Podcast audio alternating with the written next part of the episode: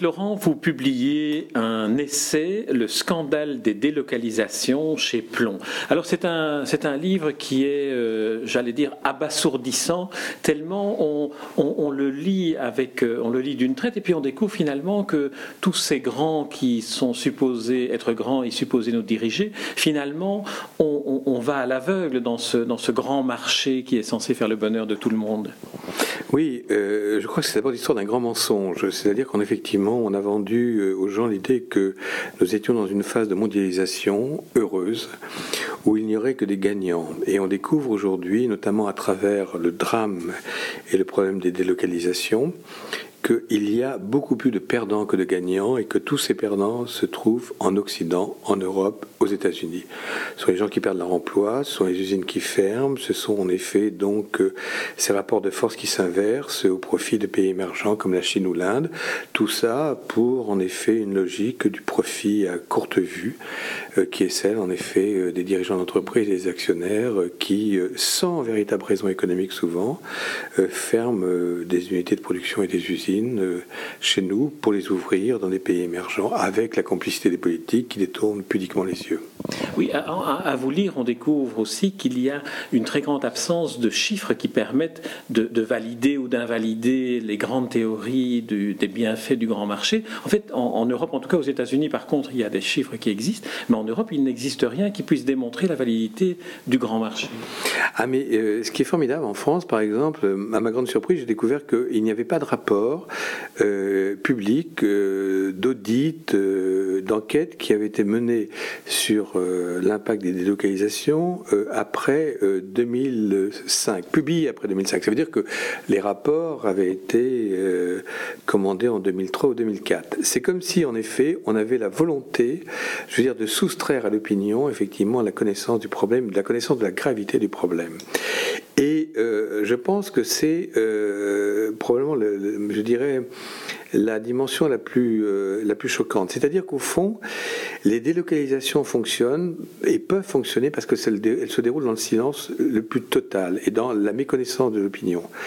Pour euh, une entreprise euh, qui rate sa délocalisation, c'est-à-dire dont les salariés, je veux dire, protestent, se mettent en grève, bloquent l'outil de production, 90% des délocalisations se déroulent sans aucun problème, pour les chefs d'entreprise, évidemment. C'est-à-dire qu'en effet, les salariés sont mis à la porte, congés on ferme l'entreprise et hop, on l'expédie en Inde ou en Chine sans aucun problème. Le facteur silence, l'opacité, l'omerta sont des facteurs déterminants. Et D'ailleurs, ces délocalisations sont décidées exactement comme des stratégies, je dirais, presque guerrières, c'est-à-dire on choisit le bon moment, euh, euh, l'opportunité la plus profitable pour en effet donc agir, et celle qui sera la moins dommageable pour l'entreprise. Alors vous donnez quelques, quelques exemples qui, qui tous euh, vont dans, dans, dans, cette même logique que si on regarde à long terme, les résultats sont euh, extrêmement négatifs par rapport à l'objectif de rentabilité qui est atteint, sauf pour certains effectivement qui sont les actionnaires ou les dirigeants, mais on se rend compte que euh, par exemple les, les, les, nouvelles technologies, les, les secrets de fabrication, tout, tout s'exporte en même temps, toute la compétence s'exporte en même temps que la délocalisation de l'emploi. Oui, parce que comme il y a le désir effectivement de se maintenir, euh, non pas de, s'implanter, mais de se maintenir euh, sur un, certain nombre de marchés émergents, les plus importants d'entre eux étant évidemment la Chine, il y a euh, la volonté de plaire aux dirigeants chinois qui de plus en plus pose des exigences et place la barre de plus en plus haut. C'est-à-dire que non seulement ils exigent, n'exigent plus simplement les transferts euh, d'emplois, mais maintenant ils veulent des transferts de technologie, ils veulent effectivement qu'on transfère également euh, la recherche et le développement d'une partie des entreprises. Et les entreprises acceptent avec l'idée extrêmement naïve, je veux dire, en même temps cynique et naïve, qu'ils auront un accès, en faisant preuve de bonne volonté, un accès au marché chinois. Or, les dirigeants chinois se servent en effet de ces acquis pour favoriser l'essor et la montée en puissance de leurs champions nationaux. C'est au détriment des entreprises occidentales. Et dès que ces champions nationaux seront suffisamment puissants, les entreprises occidentales seront, je dirais, euh, recrachées comme un noyau, effectivement, par les dirigeants chinois, je dirais, expulsées dans le marché. Oui. Ce que vous dénoncez aussi, enfin ce que vous indiquez aussi, parce que euh, ce sont des, informations que vous donnez, c'est que les États, le, le, le, public est aussi complice de ce genre d'approche économique aberrante autant que le privé. Oui, pour une raison simple, c'est que euh, le, consommateur rentre, je dirais, quelque part en conflit avec le salarié.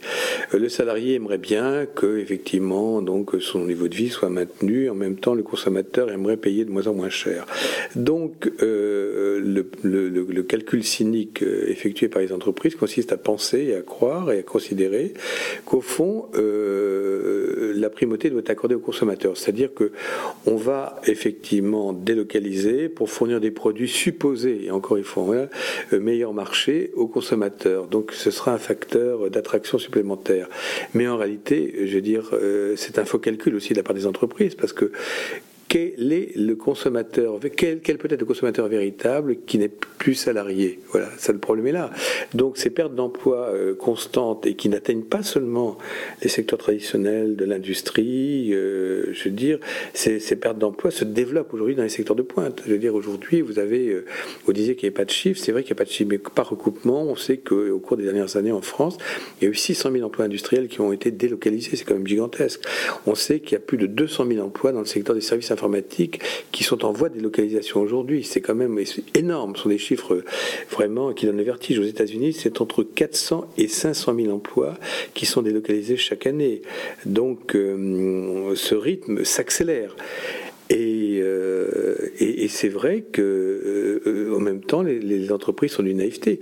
À qui vont-elles vendre si demain, effectivement, il n'y a plus suffisamment de salariés? De quelle manière un pays peut-il continuer de prospérer si, effectivement, il accepte que ses emplois continuent d'être détruits? Dans l'exemple que vous donnez dans votre livre sur euh, Allmart, qui est une grosse euh, entreprise oh, commerciale gigantesque, j'ai découvert que c'était plus, plus grand que Microsoft et que donc c'est vraiment une entreprise énorme. Vous faites la démonstration que le, calcul qui a été fait de délocaliser la fabrication de vêtements, notamment, ou de produits qui sont après revendus à des consommateurs qui malheureusement deviennent des chômeurs, est une, une sorte d'aberration. C'est un cercle vraiment vicieux de la délocalisation. À est, je dirais, une, parabole de la mondialisation en cours et justement du phénomène des délocalisations. Je dis, il n'y a pas d'entreprise américaine qui ait euh, autant accéléré et provoqué euh, le rythme des pertes d'emplois et des délocalisations aux États-Unis. C'est là euh, l'entreprise qui réalise le plus gros chiffre d'affaires de la planète. C'est-à-dire que ce groupe, effectivement, donc de, de, de je dirais, de, grande distribution. Grande distribution, exactement, le premier au monde, réalise euh, un chiffre d'affaires de 350 milliards de dollars, c'est-à-dire plus que General Motors et General Electric et Boeing réunis. Si vous vous rendez compte? Et, euh, et cette entreprise est également le sixième client de la Chine devant la Grande-Bretagne, devant la Russie et devant l'Allemagne. Donc c'est vous dire euh, l'importance de Walmart qui importe la, quasi-totalité ou la grande majorité de ses produits de Chine, tout en ayant un slogan pendant des années, en ayant eu un slogan pendant des années qui consistait à dire acheter américain. Bon. Mais Walmart est allé beaucoup plus loin. Euh, son fondateur était la deuxième hum, fortune mondiale, Sam Walton, mais il est allé beaucoup plus loin dans le cynisme. Cette, cette entreprise est allée beaucoup plus loin. C'est-à-dire qu'aujourd'hui, elle a considéré qu'il ne s'agissait pas seulement d'exercer une pression constante sur les coûts c'est-à-dire euh, payer le plus bas possible effectivement les produits qu'il faisait fabriquer, ce qui a provoqué d'ailleurs euh, la faillite, les pertes d'emplois aux États-Unis ou les, délocalisations massives. Elle a décidé qu'elle appliquerait le même système euh, envers ses salariés. Et ces salariés sont payés juste au-dessous, mais juste au-dessous du seuil considéré officiellement comme de pauvreté. C'est-à-dire que euh, le, gouvernement fédéral et euh, les services sociaux des États, où sont implantés les magasins Walmart, sont obligés d'aider les salariés dans des programmes effectivement alimentaires, des programmes d'éducation pour les enfants, etc. C'est-à-dire que les dirigeants de Walmart, qui dégagent des bénéfices déjà gigantesques, font prendre en charge par le gouvernement fédéral, donc par les contribuables, effectivement, tous les frais donc euh, de leurs employés. Et dans les 15 premières fortunes mondiales, mondiales, vous avez les quatre héritiers du fondateur de Walmart. Oui, cet exemple est un exemple aussi de la, de la perversité du système d'aide publique que, que, vous, que vous évoquez aussi en France avec l'exemple de l'usine Daewoo, qui est un, exemple assez sidérant où l'usine, où l'entreprise Daewoo touche une série euh, phénoménale de, de, primes à la création d'emplois, au développement de, d'entreprises et d'activités dans une région, et puis finalement, euh, lorsque Daewoo ferme ses portes, euh, tout l'argent est perdu, tout est perdu pour tout le monde. Bien sûr, mais vous savez, le, vrai problème des entreprises aujourd'hui, c'est qu'elles fonctionnent à peu près comme des, je, dirais, elles fonctionnent comme des mendiants et des fossoyeurs. Elles sont, des fossoyeurs de l'emploi, et en même temps, elles fonctionnent comme des mendiants, c'est-à-dire qu'elles quêtent des aides partout, au niveau des États-nations, au niveau des régions et au niveau euh, de l'Union européenne, qui sont d'ailleurs extrêmement complaisantes. Et une fois ces aides récupérées et obtenues, elles ferment les entreprises des sites de production immédiatement, sans état d'âme, et conservent les aides. Donc on est dans une situation où l'absence de volonté politique favorise ce type de comportement. Et là, on, on doit quand même mm, énormément s'interroger. Je veux dire, comment peut-on laisser ces entreprises continuer de se comporter ainsi? Parce qu'il faut savoir quand même que non seulement en délocalisant, je veux dire, elles, soustraient de la richesse, bien entendu, puisque elles partent effectivement du pays d'origine, elles soustraient de la richesse à la, la, je dirais, à la communauté nationale, mais elles pratiquent aussi un système d'évasion fiscale, puisque évidemment, elles ne rapatrient jamais leurs bénéfices. Jamais. C'est le premier point. Et la fiscalité, donc, n'est pas payée dans l'État Bien entendu. Donc, c'est tous nos systèmes, par exemple, de santé, d'éducation, qui sont compromis par euh, cette véritable fuite, en effet, donc, euh, des, capitaux. Et euh, donc, moi, je pense que ces entreprises devraient être taxées par les États. Elles veulent, elles veulent délocaliser, très bien.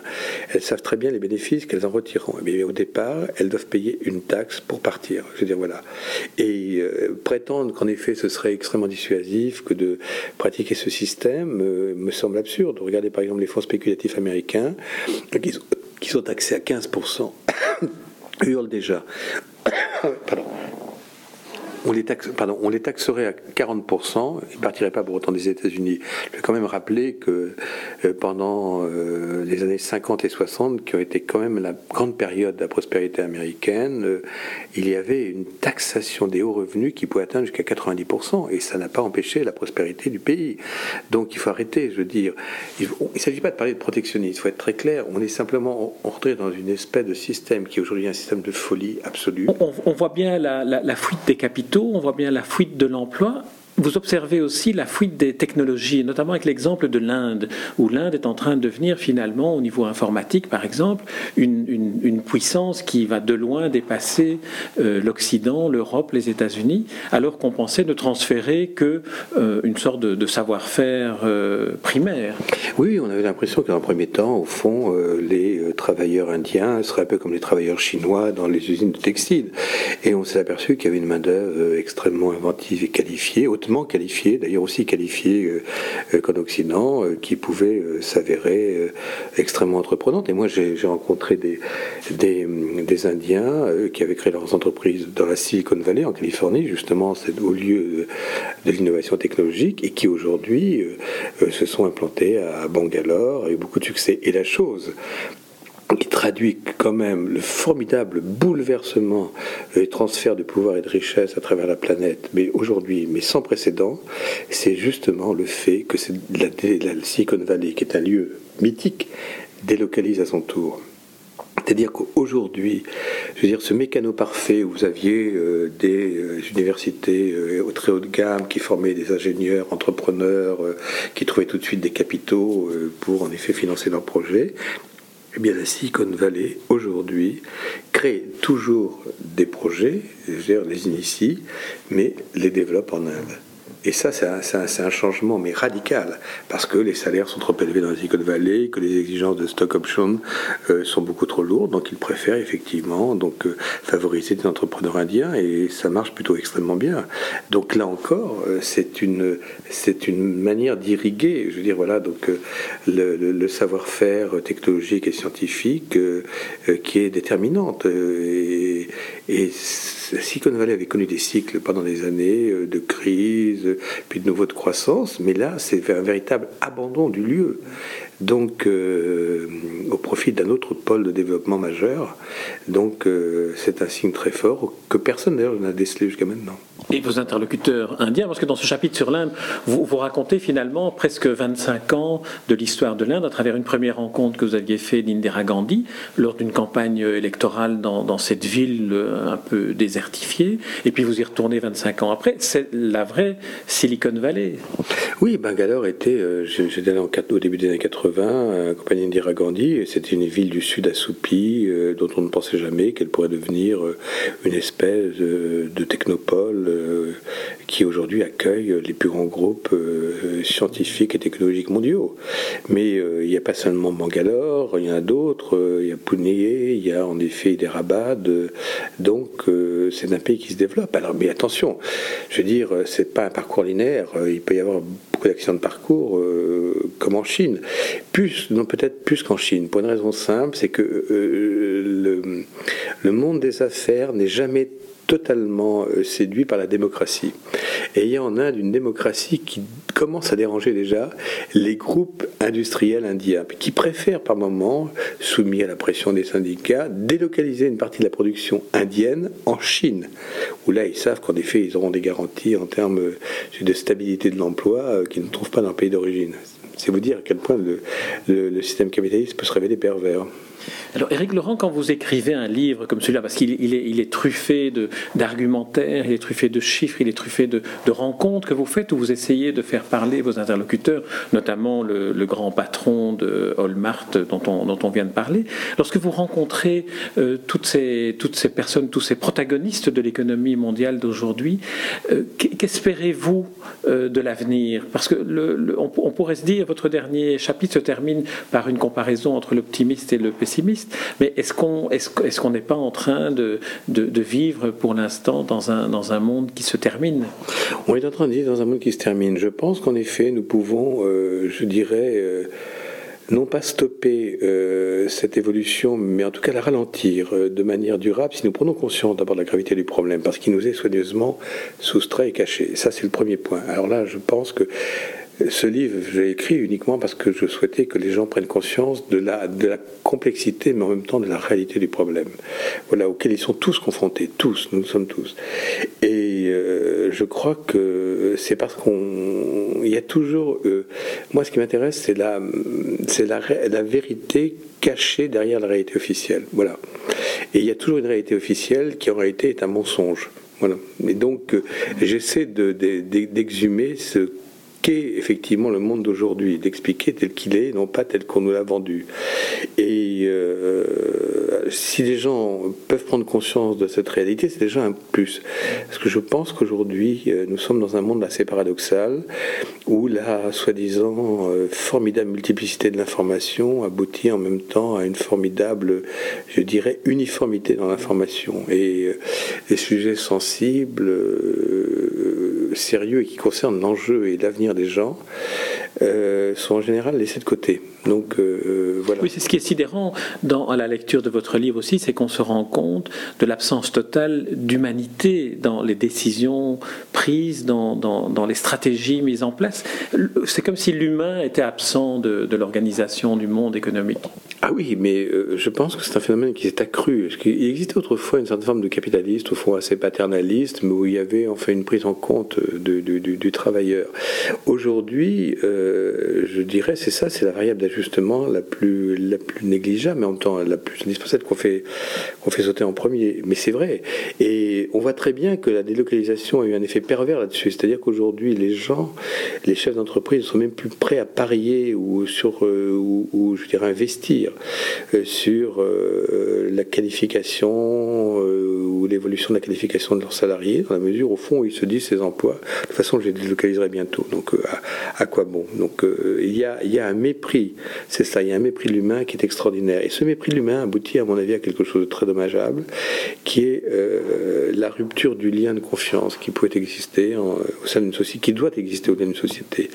Et je crois que cette rupture du lien de confiance euh, qui est aujourd'hui consommée est un des facteurs de la crise, je crois, envers le politique ou du rejet du politique que nous connaissons aujourd'hui.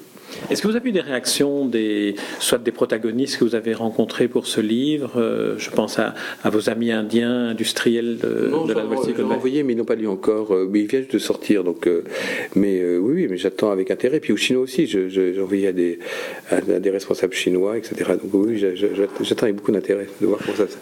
Très bien, Éric Laurent, je vous remercie pour cette interview et puis surtout pour ce livre, un essai intitulé Le scandale des délocalisations, paru chez Plomb et à lire toutes affaires cessantes, je dirais. J'en recommande vraiment très chaudement la lecture parce qu'il est très clair. En plus, on, comprend enfin ce qu'est ce, grand marché et malheureusement, on en aperçoit les, les vrais dangers. Merci, Eric Laurent. Merci à vous.